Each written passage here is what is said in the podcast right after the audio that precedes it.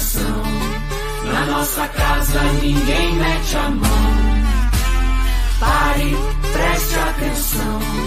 Na nossa casa ninguém mete a mão. Diga lá, você conhece o Guatelá? Vila Velha, o Lobo Guará. Os arenitos desenhados pelo vento. O cerrado que já foi mar. Escarpa devoniana, paisagem incrível, verdades à tona. O ser humano ultrapassa limites e para o planeta uma arma aponta. Eu respeito a fauna, a flora, toda a sua história e por isso sou contra. O que deixaremos aos netos se vida e ar o dinheiro não compra? Pare, preste atenção. Na nossa casa ninguém mete a mão. Pare, preste atenção. Na nossa casa ninguém mete a mão. Esse show ancestral mistura de vida e cura. E o homem bitolado lucrando na monocultura. Menos soja, menos veneno, o mundo é pequeno pra tanta gastura. Natureza milenar, abre a cabeça pra permacultura. Nossa escarpa, além de ser a única preservada do mundo, Tem milhares de ecossistemas cheios de vida. desde Tamanduá Bandeira a Jaguatirica, Rios afluentes e nascentes, terra de araucária tira a mão do nosso pulmão, não mate a mata. Pare, preste atenção. Preste atenção. Na nossa casa ninguém mete a mão. Quem mete a mão? Pare, preste atenção. Na nossa casa ninguém mete a mão. Quem mete a mão? Menino observa O homem com a serra na mão Com a serra na Destrói a floresta Destrói a floresta.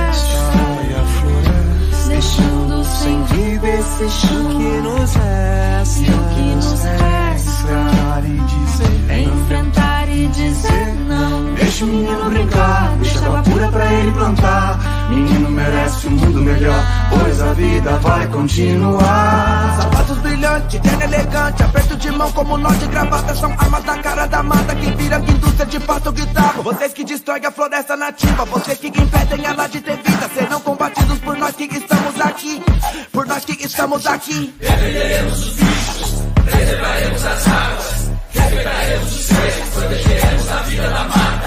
Na Amazônia as marcas ainda ecoam por Mariana. E no Paraná não passarão. Salve a escarpa devoniana! Pare, preste atenção. Eu só quero saber de uma coisa. Reduzir o quê? Pare, preste atenção. Reduzir a mata? Pra quem? Pare, preste atenção. Esse agro não é pop, coisa nenhuma. Esse agro é tóxico. Pare, Sente o ar seco nas narinas? Você vai engolir mais essa?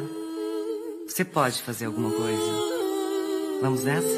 Pare, preste atenção.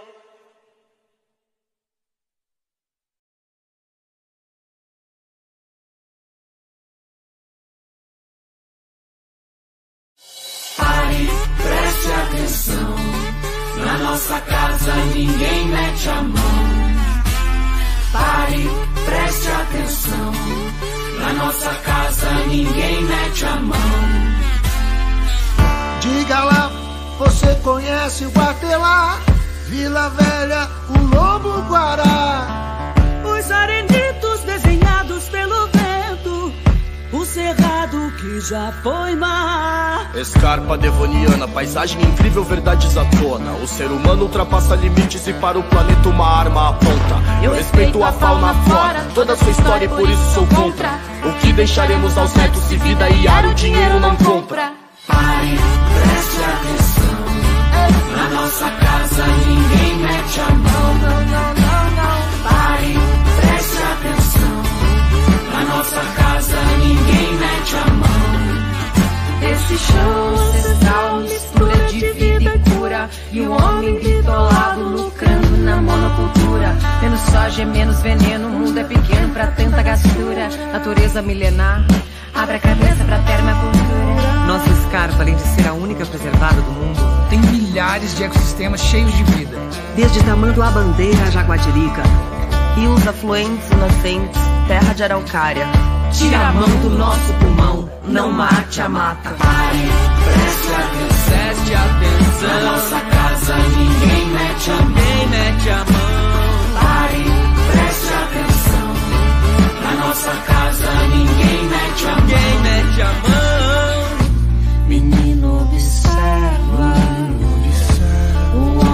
A serra na mão, Homem com a serra na destrói a floresta, Destrói a floresta. Deixando sem vida esse chão. que nos resta. O que nos resta Enfrentar e dizer enfrentar e dizer não. Deixa o menino brincar, deixa água pura pra ele plantar. Menino merece um mundo melhor, pois a vida vai continuar. Sapatos brilhantes, terno elegante, aperto de mão como nó de gravata São armas da cara da mata que viram que indústria de pasto guitarra Vocês que destroem a floresta nativa, vocês que impedem ela de ter vida Serão combatidos por nós que estamos aqui, por nós que estamos aqui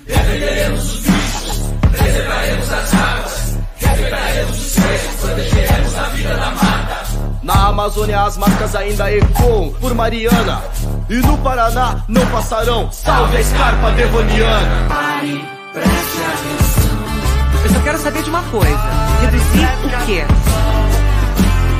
Pare, preste atenção. Reduzir a mata?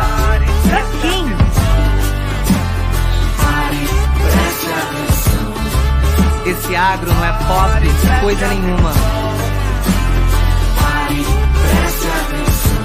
Esse agro é tóxico. Sente o ar seco nas narinas? Você vai engolir mais essa? Você pode fazer alguma coisa. Vamos nessa? Pare, preste atenção.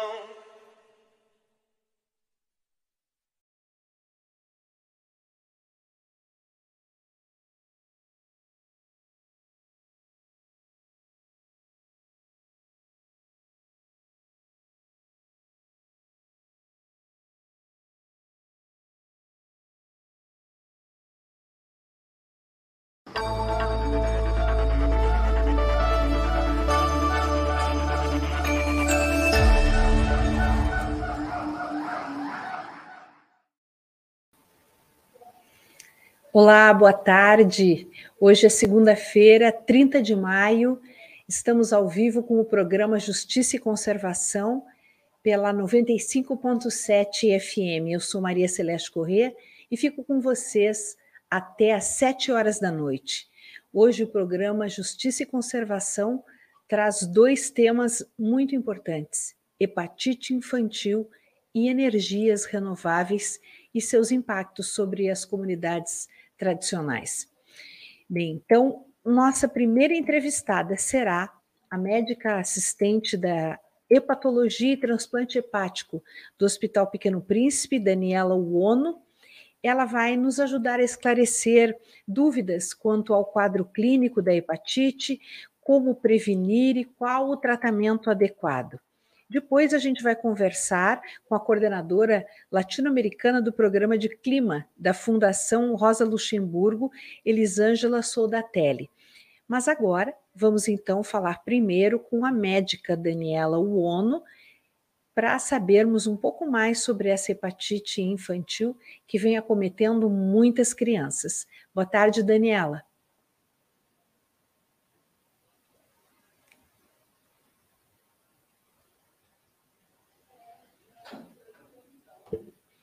Vamos aguardar, a Daniela está entrando e ela trabalha no Hospital Pequeno Príncipe na, como assistente de hepatologia e transplante hepático. E eles têm, o Pequeno Príncipe tem recebido muitos casos e tem está ao par dessa questão relacionada a uma hepatite que vem acometendo muitas crianças recentemente e e ela vai nos explicar como isso acontece, quais são as causas, o tipo de tratamento que nós podemos ter para evitar esse problema, para combater esse problema que é muito grave, porque afeta o fígado das crianças, afeta a saúde delas, que pode ser gravemente comprometida com essa, com essa doença. Então, nós vamos aguardar agora. Ela está tendo alguma dificuldade para entrar no link conosco. É, bem, vamos ver então se nós conseguimos entrar com a nossa outra entrevistada, enquanto a gente aguarda pela Daniela. Vamos ver se a Elisângela Soldatelli já se encontra aí. Pode ser que ela consiga entrar agora e aí a gente já faz, então, invertemos a nossa a nossa entrevista, se for possível, para para conseguirmos já começar o programa, porque me parece que a Daniela está com alguma dificuldade de conexão. E a Elisângela, é, como eu disse logo no início do programa, ela coordena é, para a América Latina é, o programa de clima da Fundação Rosa Luxemburgo. É, isso é, é muito relacionado a projetos de energias renováveis e a questões climáticas. Ela vai nos falar sobre os impactos desses projetos para a produção e exportação de hidrogênio verde, como esses projetos trazem e influenciam, na verdade, é, as, as comunidades nos quais eles são instalados. É, a, a Fundação Rosa Luxemburgo tem uma experiência recente, bastante forte, desses impactos no Ceará, que eles acabam afetando é, a instalação das pás eólicas, é, acaba afetando o modo de vida é, das comunidades da região, é, os seus modos de produção de alimentos, suas tradições, seus costumes, isso tudo precisa ser acompanhado. Então, é, esse é o trabalho da Fundação Rosa Luxemburgo. A nossa entrevistada, a Elisângela Soldatelli, está em Porto Alegre nesse momento, e a gente está tentando também o contato com ela para ver se começamos então por esse assunto. A Fundação Rosa Luxemburgo também avalia questões relacionadas ao clima e à produção de energia eólica no Chile. É, assim como no Brasil, existem impactos positivos, é, como uma energia limpa e renovável, mas também exi existem os impactos negativos relacionados a esse tema e eles precisam ser acompanhados de perto, né? Então vamos ver agora se a gente consegue é, conexão com uma das nossas entrevistadas para poder finalmente começar o nosso programa, que hoje, como já falei no início, tem dois temas muito importantes.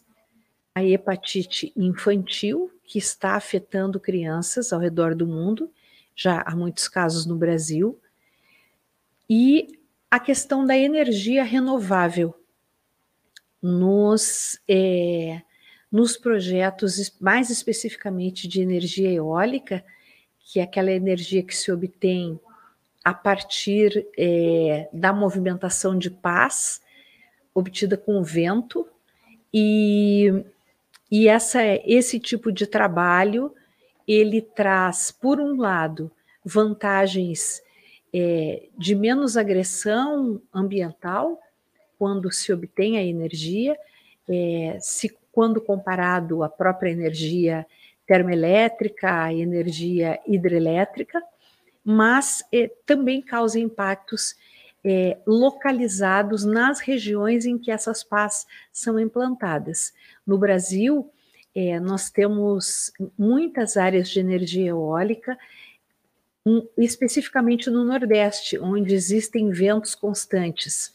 É, então, há grandes extensões em que esse projeto, esses projetos de energia eólica já foram implantados e estão em fase também de implantação em outros locais. Aqui no sul do Brasil nós temos também, e no Paraná nós temos na região de Palmas, e, e todos esses projetos são acompanhados exatamente para que é, o, os possíveis malefícios possam ser minimizados, porque sempre existe uma, uma certa influência, tendo em vista que são torres muito altas, pás muito grandes que precisam se movimentar para que a gente, para que se possa obter essa essa energia eólica que por uma série de processos depois é transformada em energia elétrica.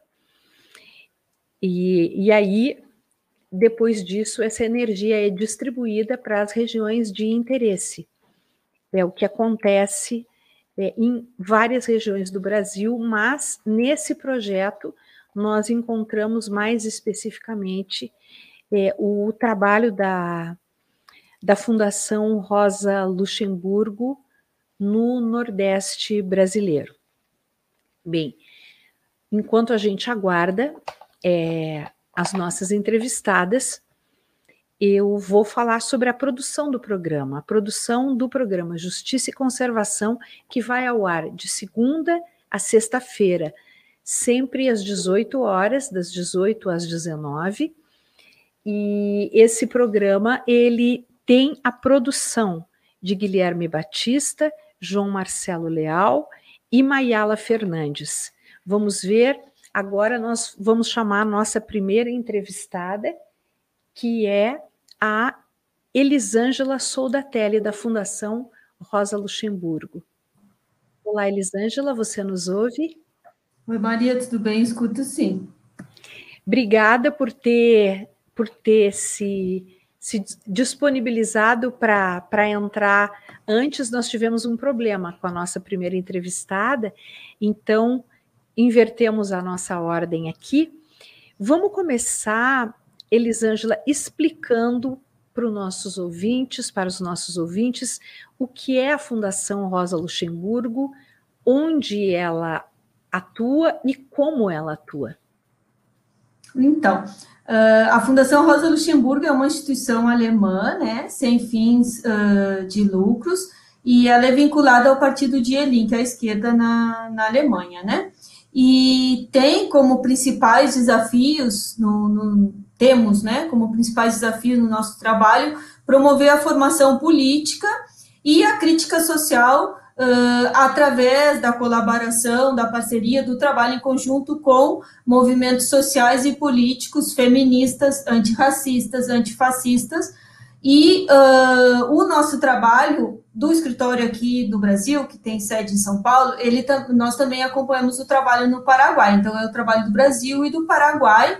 Ele tem como principais eixos a defesa da democracia e dos direitos políticos e sociais, a crítica ao modelos, modelo extrativista e de mercantilização da natureza e da vida, e também a gente, nesse, nesse contexto, né, de trabalho, a gente apoia experiências uh, coletivas e solidárias. Eu acho que agora, no decorrer da nossa conversa, vou contar um pouquinho melhor quais são as organizações que a gente vai trabalhando, vem trabalhando, né, uh, e como é, talvez, um pouco mais em detalhe o, o trabalho da Fundação uh, aqui no Brasil e no Paraguai. Você trabalha especificamente com a área relacionada ao clima, é isso? Sim, eu sou coordenadora latino-americana do programa de clima e energia da Fundação, e aí a gente acompanha então o trabalho mais regional, né? Eu acompanho diretamente o trabalho dos escritórios, né? A Fundação tem quatro escritórios na América Latina, no México, que trabalha México e América Central, uh, a gente trabalha também com um escritório na região andina, uh, que trabalha principalmente Equador, Venezuela e Colômbia, e um escritório uh, em Buenos Aires, que trabalha Argentina, Uruguai e Chile. E nós aqui, o escritório do Brasil, que trabalha Brasil e Paraguai. E nesse programa a gente trabalha principalmente com dois eixos. Um dos eixos é vinculado com o tema, diretamente com o tema energético, né? Processos de transição energética e justa, e o outro tema é mais o outro eixo de trabalho é mais vinculado com racismo ambiental e a questão né, uh, dos impactos dos grandes projetos na vida das mulheres. Como que é, a Fundação está acompanhando essa questão da produção energética, da, principalmente da energia eólica, é, e que tipo de impacto isso causa nas comunidades que vocês que vocês assistem, que vocês acompanham esse trabalho de perto? trabalho então, de implantação? É, na verdade, uh, o trabalho vinculado com a energia eólica é uma parte né, do trabalho que a gente vem acompanhando nesse uh, programa né, vinculado com a questão climática. Né? Uh, recentemente eu tive, por exemplo, no Ceará, e aí a gente acompanhou diretamente o trabalho com duas comunidades, né? Uh, através uh, do trabalho mais político e de formação que realiza a organização que se chama Terra Mar, uh, que faz todo um trabalho de assessoria às comunidades e reivindicação e, e manutenção né, dos direitos dessas comunidades costeiras. a gente visitou duas comunidades, uma em Caetanos de Cima e a outra é a comunidade do Cumbi, uma comunidade mais de pescadores e a outra de pescadores, mas também uh, remanescente de, de quilombos, né? Um, e aí a gente pôde ver concretamente no território, né, conhecer, uh, depois de todo esse período que a gente viveu, né, de pandemia também afastado, né, do trabalho mais territorial, que a gente teve que se reinventar em como trabalhar e como acompanhar esses processos, né, com organizações sociais e nos territórios, o impacto, né, da, uh, do planejamento e da instalação de grandes parques eólicos na costa do, do Brasil, e especificamente nesse caso do Ceará, né, uh, impactos como a restrição ou o impedimento, né, dos pescadores de chegarem até o mar, e aí a gente, em, em cadeia, a gente vê uh, como esse tipo de projeto né, destrói o modo de vida de comunidades uh, originárias, comunidades tradicionais, que historicamente viveram em harmonia com o ambiente. Né? Aí a gente está vendo uma das fotos né, uh, dessa região do Cumbi, né, no Ceará, que ao fundo a gente vê todos os aerogeradores e aí o, processo de cercamento, né, uh, que está diretamente vinculado com o modo, né, de instalação, de implantação dessas empresas, né, que vem instalando massivamente os projetos eólicos na costa uh, do Ceará e do, do Brasil, né, e entre os outros impactos, né, tem essa questão do impedimento, né, uh, de chegar no mar, que isso foi uma, é uma luta, né, já de muitos anos, pelo menos desde 2007, dessas comunidades aí costeiras, para poder uh, chegar ao mar, né, uh, num primeiro momento se conseguiu que os pescadores e pescadoras pudessem chegar, e hoje em dia a comunidade também pode uh, chegar, né? Foi toda uma luta que custou muito, né?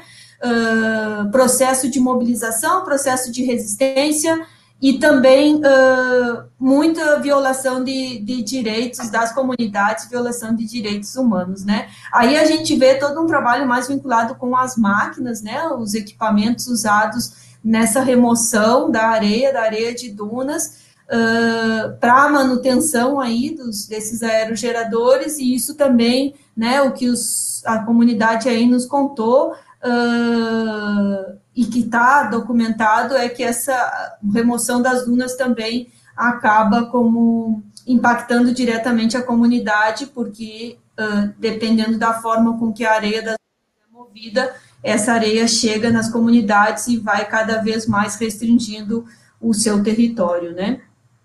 Agora, é, do ponto de vista legal, é, não se pode impedir o acesso de ninguém ao mar no Brasil. Não se pode impedir. Como que uma empresa pode fazer isso?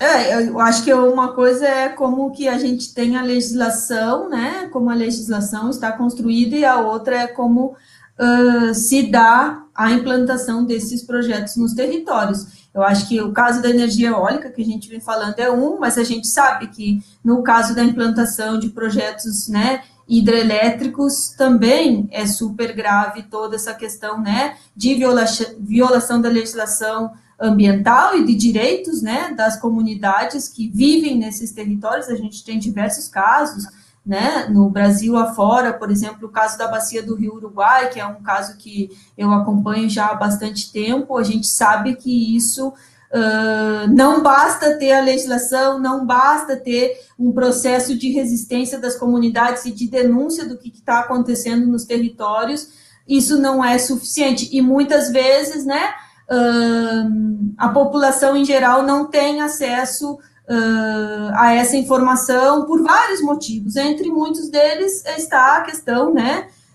do controle dessa informação, né, por parte ou da falta de, de informação, de, de noticiar o que realmente acontece, né, principalmente através dos meios hegemônicos de, de comunicação, que aí a gente pode fazer toda uma discussão, quem é que assiste, o que que assiste, né, mas eu acho que isso é importante a gente mencionar.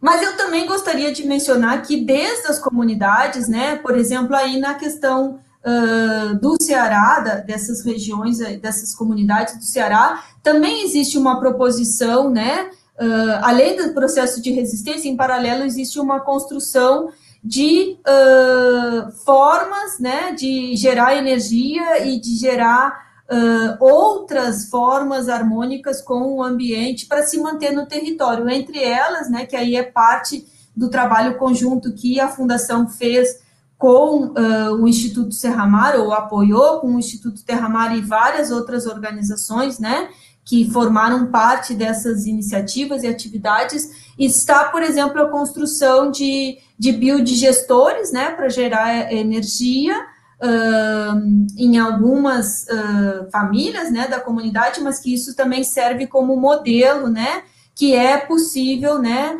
uh, implantar outros tipos de projetos de energia que sim beneficiam as comunidades, que mantém essas comunidades, né, em harmonia com o seu modo de vida, e também, por exemplo, toda a questão, né, da água é uma problemática que a gente vive, né, uh, complexa, não só no Brasil, no, em todo né, o mundo, a gente está vendo diferentes uh, impactos e, e, questões vinculadas à contaminação ou dificuldades no acesso à água, né? Também aí foram implantadas, uh, a comunidade aí, as organizações chamam de tecnologias sociais, né? Foi implantado algumas iniciativas vinculadas com uh, o reuso da água, reutilização da água. Então, toda uma questão de uh, aproveitar as águas cinzas, principalmente aí para regar uh, hortas, hortas uh, agroecológicas, e não só hortas, né, também algumas árvores frutíferas que trazem, né, parte do sustento dessas famílias e comunidades, né, e isso também serve de trabalho conjunto com escolas, né, escolas uh, estaduais e escolas do campo, que vem aí discutindo tanto essa questão aí, a gente está vendo uma foto, né, de uma atividade que, que a gente acompanhou, quando os alunos aí estavam explicando também como, né, uh, esses projetos eólicos impactam a vida das comunidades e dos pescadores e pescadoras, e também uh, explicando, nos explicaram uh, como essa implantação das tecnologias sociais que foi realizada, uh, por exemplo, um dos, dos projetos foi realizado aí em Caetanos do Sul, que é a foto que a gente está vendo aí da escola uh, Maria Elisbânia dos Santos, que eles participaram, organizaram toda uma feira de ciências e as maquetes explicando todo esse funcionamento tanto dos biodigestores quanto do reutilização da água. Então, sempre é muito difícil, né, essa questão desses mega empreendimentos, né, tudo que eles causam, né, em termos de destruição, né, da, dos modos de vida, da vida em si mesmo e da reprodução da vida dessas comunidades, mas por outro lado também acho que é importante mencionar isso que as comunidades vêm construindo, né, muitas comunidades vêm construindo experiências para mostrar que é possível um novo, um diferente modo, né, de, de chegar aos territórios. E isso é uma parte do trabalho da fundação, né? Esse é um caso concreto aí no Ceará, mas a gente vem acompanhando experiências como essa uh, em diversas outras uh, regiões, né, uh, da América Latina e sempre, uh, né, ou na, na grande maioria dos casos, vinculando tanto a questão da resistência a esses grandes projetos, não só de eólicas, como eu mencionei, mas também de hidrelétricas, projetos de, de mineração, que estão muito associados também com esses mega empreendimentos, né, porque a gente sabe que esses aerogeradores, esses parques eólicos, eles dependem de muita uh, outros, né, bens, uh, bens comuns ou recursos naturais, também em outra linguagem, né, conceitual, uh, e tudo que esse outro tipo de exploração ocasiona em outros territórios, né, então isso é uma parte do, do trabalho que, que a gente vem, vem tentando aí desenvolver com diferentes organizações a nível regional, né. A gente tem um comentário aqui da Eliege Fante, ela fala sobre as comunidades tradicionais, assim como os povos originários, eles deveriam ser consultados conforme a resolução 169 da OIT, que, a qual o Brasil é signatário, e que isso não vem acontecendo, ou seja, para que haja uma ocupação do território de comunidades tradicionais para uma exploração é, de é, geração de energia, que a, deveria haver consulta, deveriam ocorrer acordos que beneficiassem ambas as partes, ou que, no mínimo, não prejudicassem as comunidades. E como que quem deveria fiscalizar isso, Elisângela? Aonde é que aonde é que começa o erro para que essas situações acabem acontecendo? É, a questão, acho que a uh, primeira questão é que esses projetos eles são construídos longe, né, uh, das comunidades, são construídos uh, sem nenhum tipo de, de consulta, sem nenhum tipo de participação das comunidades, e isso violando a legislação e, inclusive, né, essa resolução que menciona a Eliege aí, né, no seu comentário, que é a resolução 169 da OIT. E, claro, existem diversas maneiras, né, que a gente sabe que estão acontecendo nos territórios de violar a legislação e de uh, retroceder em termos, né, de direitos adquiridos, né, conquistados, né, com muita luta, com muita resistência por parte das comunidades originárias e tradicionais no Brasil que muitas vezes o que está acontecendo, que a gente tem vivido, justamente é o um não reconhecimento desses territórios, né, como territórios uh, de remanescentes quilombolas e mesmo, né, toda a questão aí vinculado com os povos indígenas no Brasil que a gente vem uh, acompanhando em termos de de não reconhecimento dos direitos dessas comunidades, né?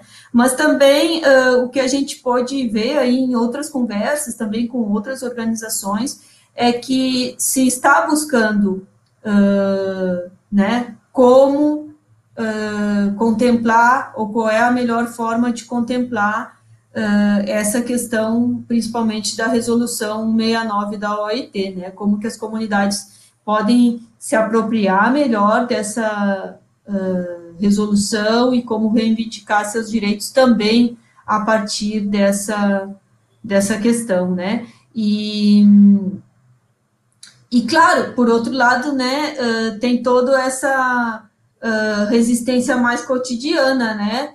Que aí nessa região não é só a questão das eólicas, tem várias outras problemáticas, né?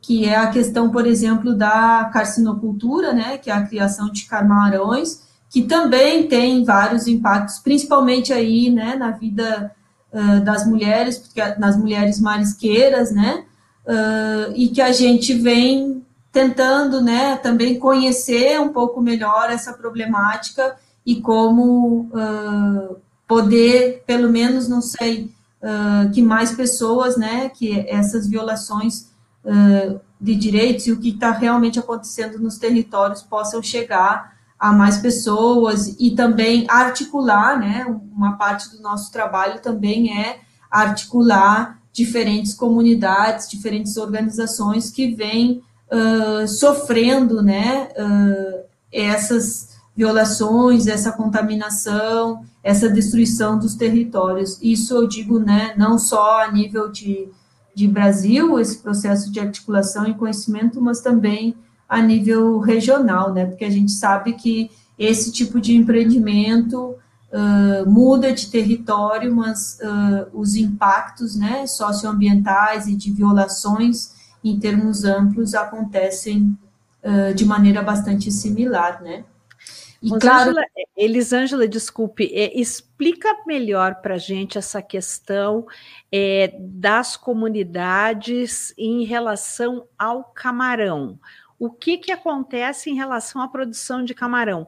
Por que essas pessoas são prejudicadas?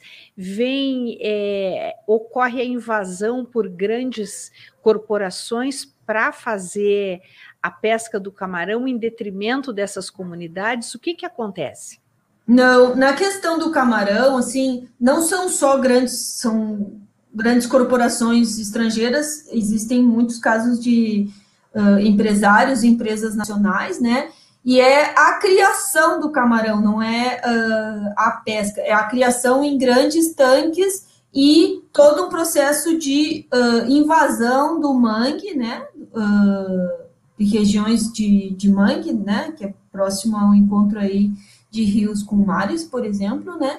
Uh, então, a criação aí artificial e todo o uso uh, de produtos, né? Uh, tanto vinculado com a alimentação, quanto a questão vinculada com as doenças, né? Que se desenvolvem nesses criadeiros, porque são grandes quantidades de, de camarões, né?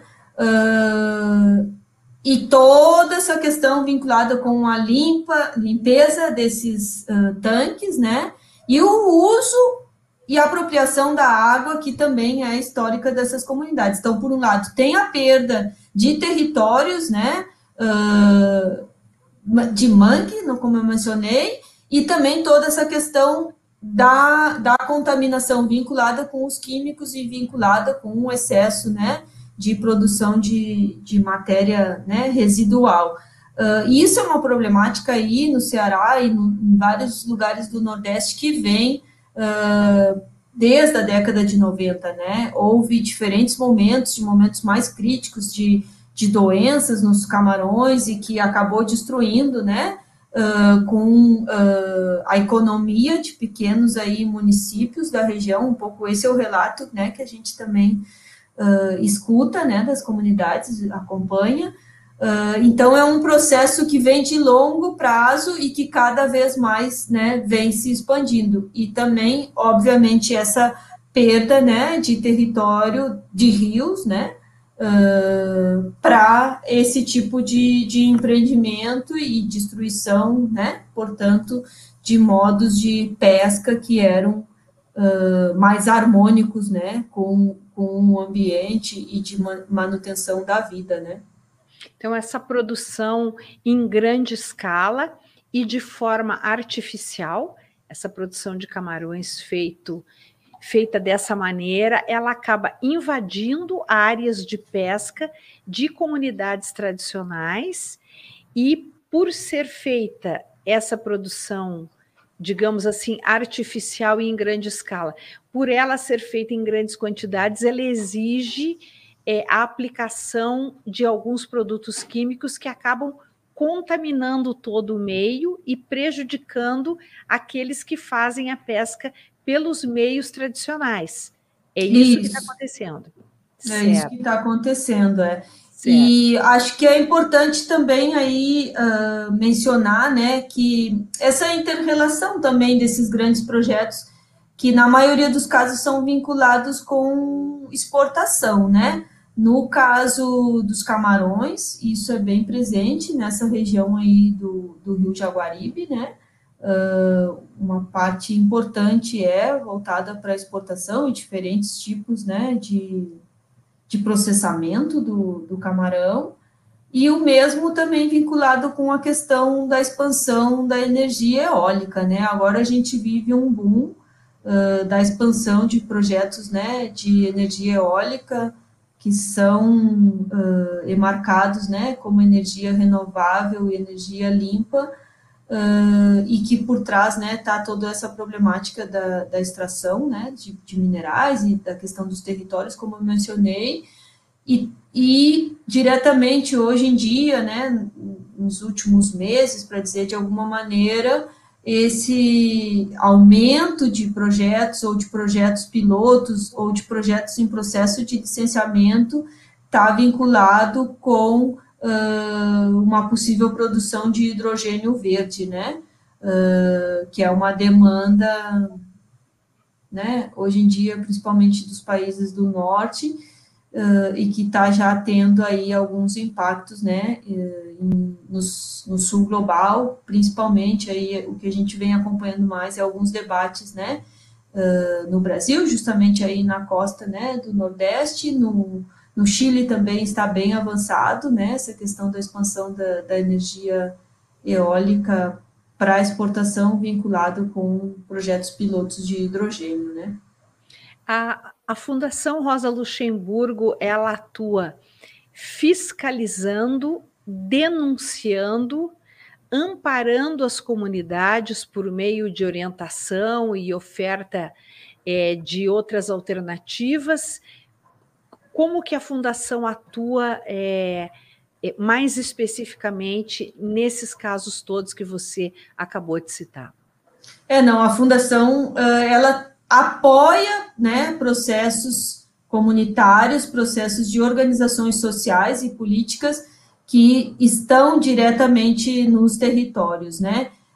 Claro que nesse contexto, né, se analisa e tem uma crítica né, em relação a todo esse processo extrativista, né, uh, hoje em dia a gente vem denominando como extrativismo verde, né, uma expansão de extrativismo verde na região, mas a gente sempre trabalha em conjunto com organizações sociais, ou seja, o protagonismo de todo o trabalho são através de organizações uh, sociais, organizações territoriais, organizações uh, políticas, né?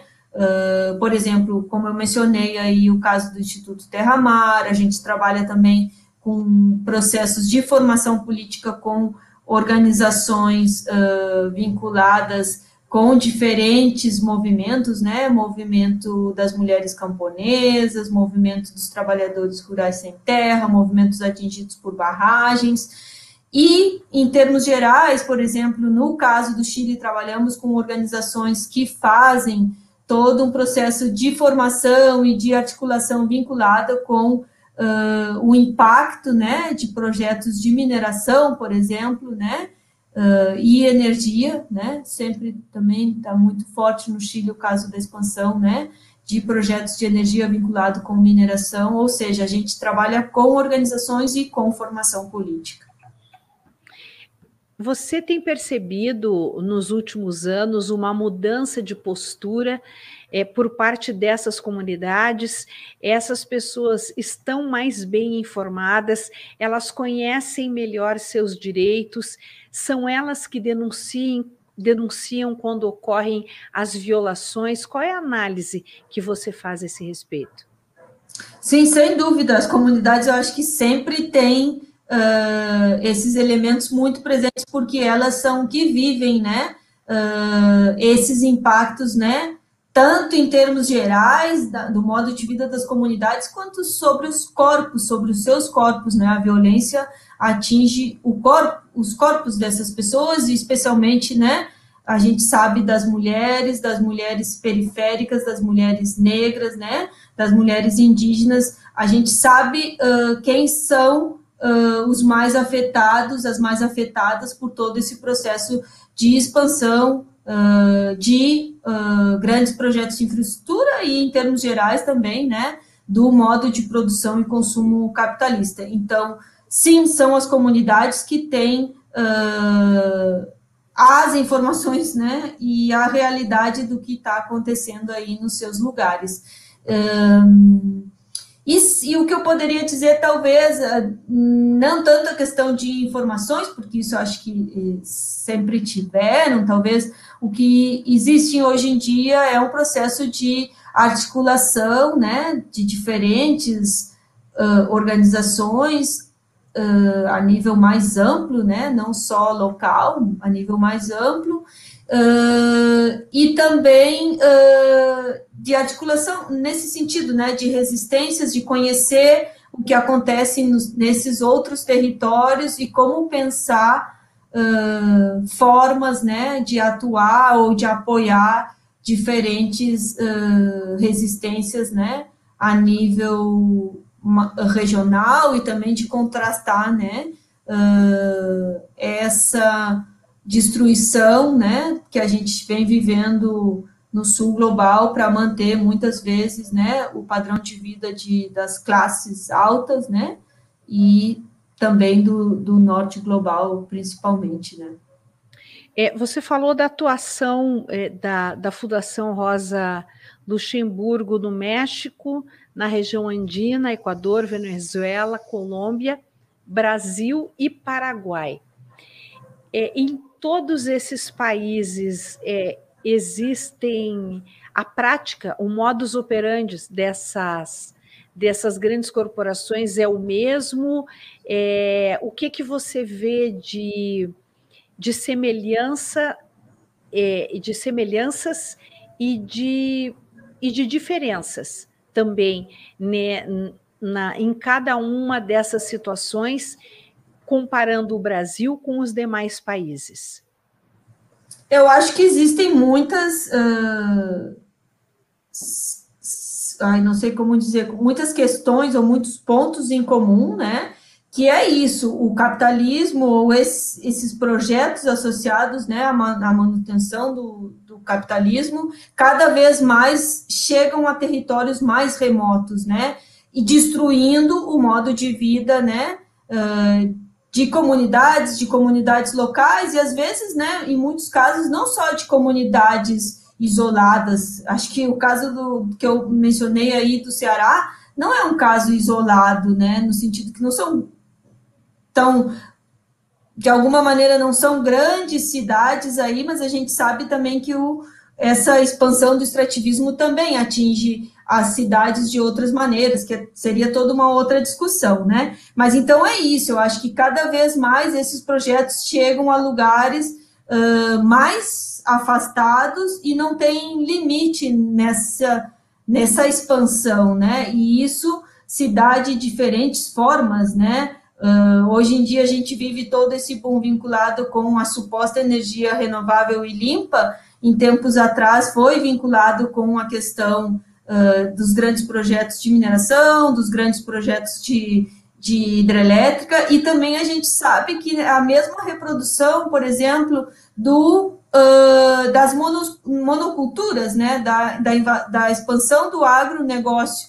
E isso também acontece em diferentes países e as uh, problemáticas são as mesmas, né, de controle dos territórios por grandes corporações, sejam nacionais ou transnacionais, a questão, né, da uh, expansão dos transgênicos, a questão de todos os agroquímicos, né, do modelo vinculado, associado ao agronegócio, que está, né, entre os maiores consumidores, né, de energia, a gente sabe, né, de, de, principalmente de energia fóssil, então, essas interrelações, elas estão presentes em diversas, uh, nas diversas experiências ou diversos casos que a Fundação acompanha, não só a Fundação, diversas outras organizações, né, ambientalistas e organizações políticas, né, uh, ou sindicais que vêm tentando denunciar, né, essa destruição, né, do, do planeta em uh, diferentes esferas, em diferentes escalas, né? E questão, talvez, das diferenças, eu acho que justamente tem a ver com o modo de vida, né? Tanto das comunidades né, tradicionais, das comunidades indígenas, e isso a gente sabe que existe uma riqueza, né? Cultural uh, muito particular em cada um, né? das uh, sub-regiões, para dizer de alguma maneira, né, não só da América Latina, mas do sul global em termos uh, mais amplos, né. Elisângela, eu gostaria muito de agradecer a sua participação conosco, é, os esclarecimentos que você nos deu a respeito do do trabalho da Fundação Rosa Luxemburgo. Deixa um, você tem algum contato, um site para quem quiser conhecer melhor o trabalho de vocês? Sim, a gente tem uma página web que é rosalux.org.br uh, e aí pode acessar uh, diferentes uh, materiais da, da fundação, as publicações que a gente faz, o trabalho né, detalhado aí vão encontrar quais são as organizações que a gente vem trabalhando no Brasil, e tem vários materiais aí vinculados com a questão energética e a questão climática, né? Não só do Brasil, mas aí tem a página em espanhol que estão esses materiais disponibilizados. Então, podem entrar, né? Uh, rosalux.org.br. Muito obrigada, então.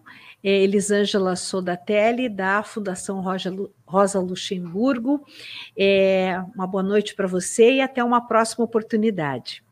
Muito obrigada, Maria, muito obrigada a todos, né, uh, da rádio e muito obrigada pelo convite de poder aí compartilhar um pouco uh, da experiência de trabalho e do que a gente vem tentando aí uh, construir em conjunto com diversas organizações, né.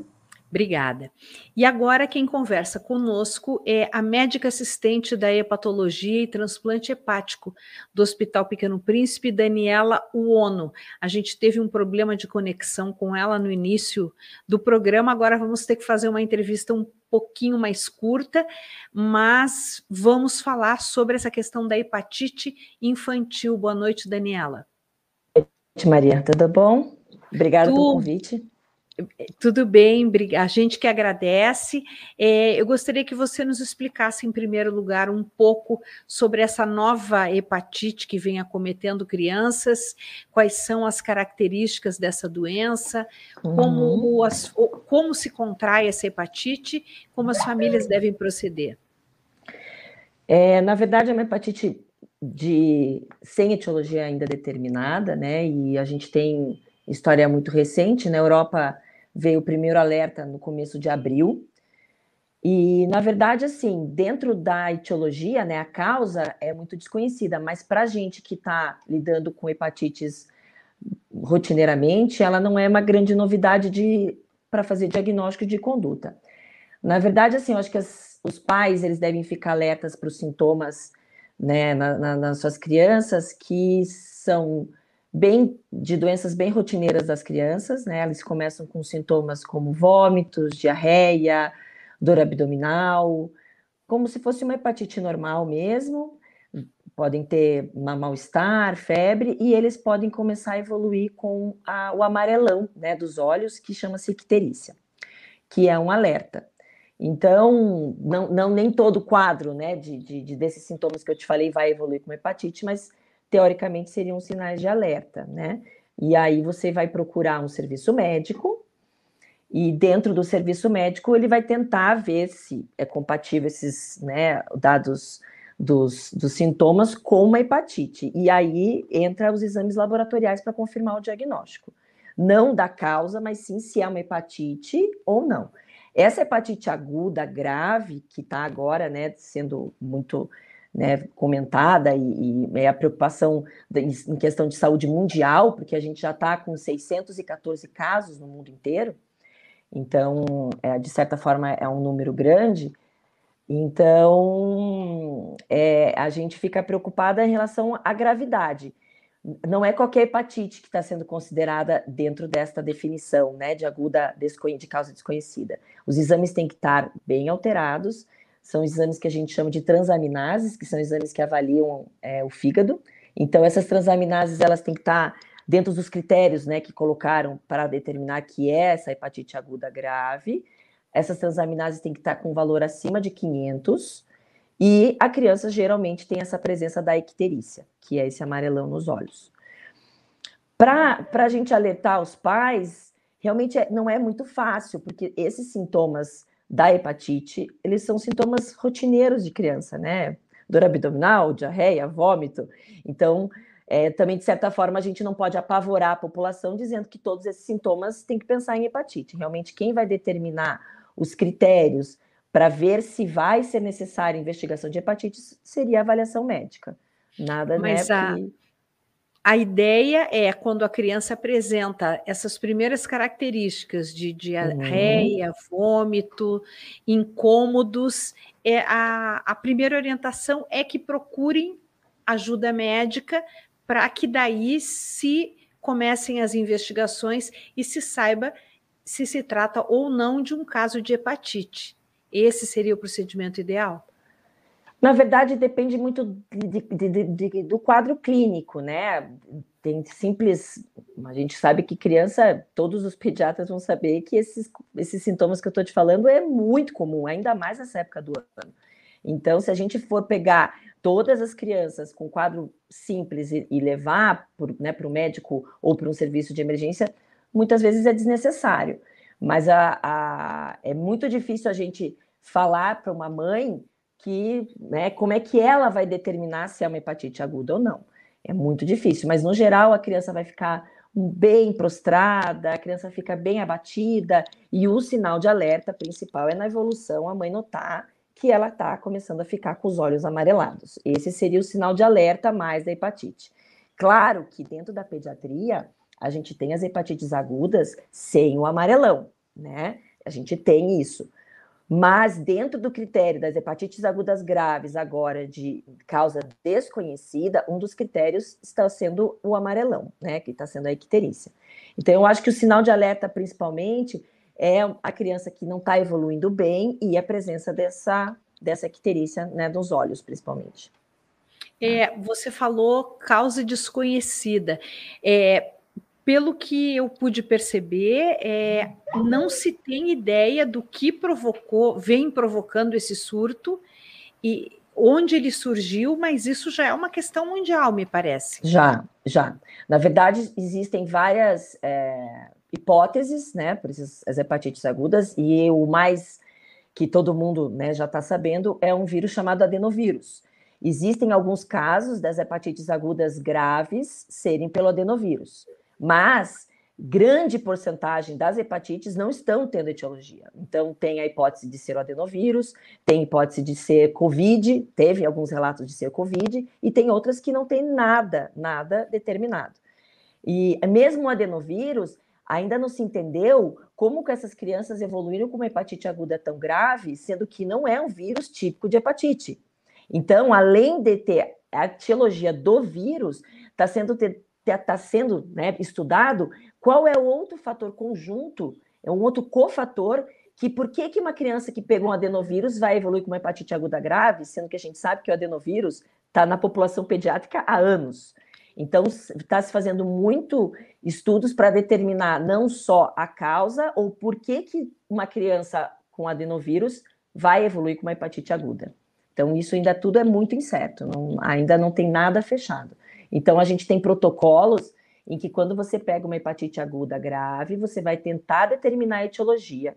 Então, você notifica, né? Você entra na, no ministério e vai ser notificado, e até tem já 73 casos notificados, e dentro desses 73 casos notificados já foram descartados 12, porque você achou a causa dessa hepatite. Quando não se acha, e aí entra dentro dos critérios dessa hepatite desconhecida. Em Curitiba, com, qual é o quadro hoje? Olha, eu trabalho no Hospital Referência, inclusive, que é o único, único hospital que faz transplante hepático em crianças, e a gente não teve nenhum até agora. Então, a gente não sabe se ainda está para vir, né, já que a incidência mundial está bem maior. A gente teve 73 casos notificados no Brasil, sendo que a gente sabe que a notificação no Brasil não é tão efetiva. Mas mundialmente já tem vários casos, inclusive de 14 óbitos, já temos seis transplantados no mundo por essa hepatite. Mas, assim, aqui no Brasil, é, eu já sei de alguns relatos de transplante por hepatite aguda desconhecida, mas aqui no Paraná a gente não teve nenhum por enquanto nenhum. Tem relatos de três notificações do Paraná, um já foi descartado, mas não foi, pelo menos dentro do nosso hospital, e não foi referenciado para transplante para a gente. Por enquanto, não. Tá. Só para os ouvintes entenderem, uma hepatite aguda maltratada ou negligenciada, ignorada, qual é a evolução desse quadro? Na verdade, Maria, não tem muito hepatite negligenciada ou maltratada. Por quê? Porque não tem tratamento. É, é, nenhuma dessas hepatites virais agudas, graves, tem tratamento específico. O que acontece é que quando uma criança evolui grave, que é o que foi chamado a atenção mundialmente, é que essas crianças acabam tendo que estar internadas pela gravidade do quadro. A grande maioria das hepatites agudas, elas não precisam ser internadas, são crianças que têm resolução espontânea em casa. Então, a partir do momento que você determina que os exames estão muito alterados, e a criança, no geral, pode ter algum sinal de gravidade, ela tem que ser internada. Agora, em questão de negligência, eu acho bem complicado falar em relação a tratamento e negligência, porque, infelizmente, a gente não tem tratamento específico. O que eu acho que pode acontecer de negligenciar é quando o médico não souber reconhecer a gravidade e encaminhar para um serviço de referência em que a criança vai ser melhor conduzida e até tendo necessidade de transplante hepático. Então, o que a gente tem que colocar né, de uma forma educacional para os médicos é quando ele tem que ver que essa hepatite aguda não está evoluindo bem e precisa ser referenciada para um serviço de transplante para que a gente possa tomar as condutas com mais calma, né, com, com mais cuidado, porque um transplante hepático não é uma coisa que a gente consegue fazer tão rapidamente. Até eu coloquei aqui para vocês verem né, a, a, a, diferença que a gente vê de uma criança transplantada. Então, tem toda um, uma hora certa, um melhor momento. Então, de tratamento mesmo, o final de uma, de uma hepatite aguda grave, ela só vai necessitar de transplante quando a gente vê que o fígado não está evoluindo bem, ele deixa de trabalhar. Se não tem indicação de transplante hepático, é um fígado que vai se recuperar sozinho. E aí o médico ele vai dar suporte, mas não tratamento específico, tá? Então... E o, então em relação ao transplante, quando se chega à necessidade de, de transplante, transplante. Uhum. existem dois problemas. O primeiro é obter um órgão para transplante porque eu acho que de criança só criança só pode receber um órgão de outra criança. É isso? Não, na verdade, Maria, é mais simples do que adulto. O transplante hepático pediátrico é feito a doação de doador vivo. O familiar próximo, pai ou a mãe, podem tirar um pedaço do fígado e doar para a criança. Então, a sobrevida de uma hepatite aguda, grave, que a gente chama de hepatite fulminante, em que o fígado deixa de trabalhar, tem um prognóstico muito bom, porque a gente consegue ter um doador no momento mais apropriado para a criança. Entendeu? Então, na verdade, o, o, o, transplante hepático pediátrico ele acaba sendo de uma forma mais é, terapêutica do que se você precisasse de um doador cadáver e não precisa ser uma criança. Na verdade, é muito difícil a gente ter um doador é, pediátrico, né? Então, o principal doador são os familiares, pai ou mãe.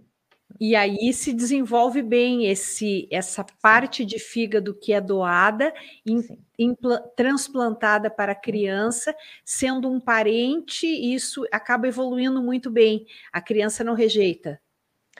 Tem rejeição, mas ela não é da mesma forma de alguns outros órgãos que são transplantados. O fígado, você só precisa ter o mesmo tipo sanguíneo. Então, se você for O, o doador tem que ser O. Né? Ah, ah, mais ou menos isso, né? Estou sendo bem é, rápida na, na, na, no, no, contexto. Mas existe risco de, de, de, rejeição, sim, mas não é tão difícil de achar um doador como rim, como medula, né? Você tendo o mesmo tipo sanguíneo, você pode ser doador. Então, e, e no geral, pai ou a mãe o pai ou a mãe, você tá, tá acho que você estava querendo dizer isso. Então acaba que o transplante hepático, é, o transplante hepático acaba sendo um, uma terapêutica um pouco mais viável, é isso que eu quero dizer em relação a transplante, né, numa hepatite aguda grave. Certo, certo. Existe alguma forma de prevenir para que a criança não venha adquirir, a contrair essa hepatite ou não? É as mesmas prevenções para a Covid, mais ou menos isso, entendeu? A transmissão é fecal oral, então, saneamento básico é muito importante, né? Porque a gente acaba tendo contaminação em água e de gotículas também de saliva. Então, é mais ou menos a mesma forma de contaminação de uma, de uma gripe, de uma diarreia. Então é transmissão.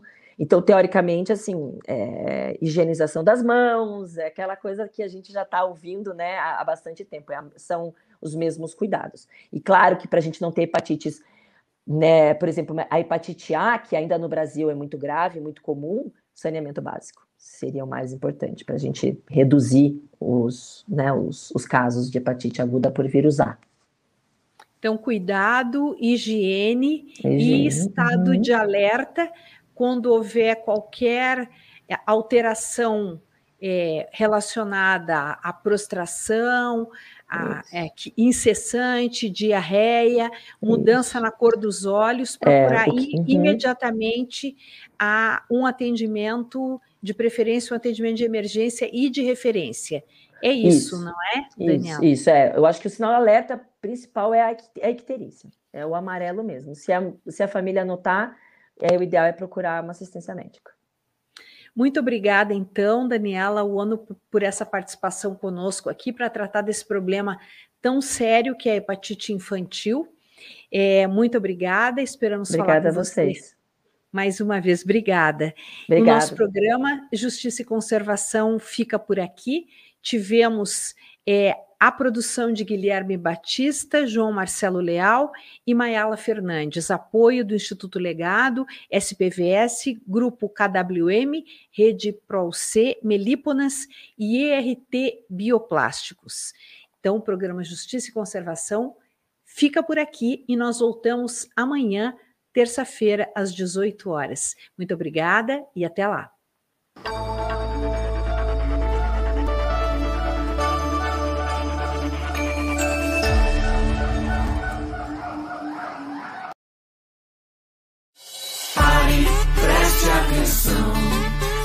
Nossa casa ninguém mete a mão. Pare, preste atenção.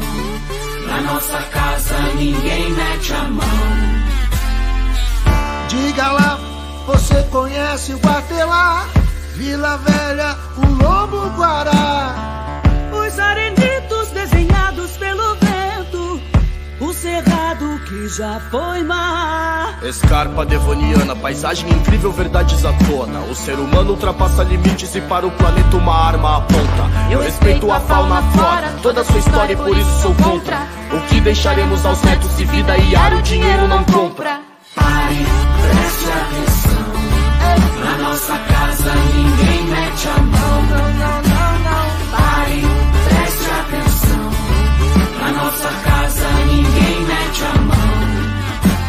Esse chão ancestral, mistura de vida e cura. E o homem bitolado lucrando na monocultura. Menos soja, menos veneno, o mundo é pequeno pra tanta gastura. Natureza milenar, abre a cabeça pra permacultura. Nossa escarpa, além de ser a única preservada do mundo, tem milhares de ecossistemas cheios de vida.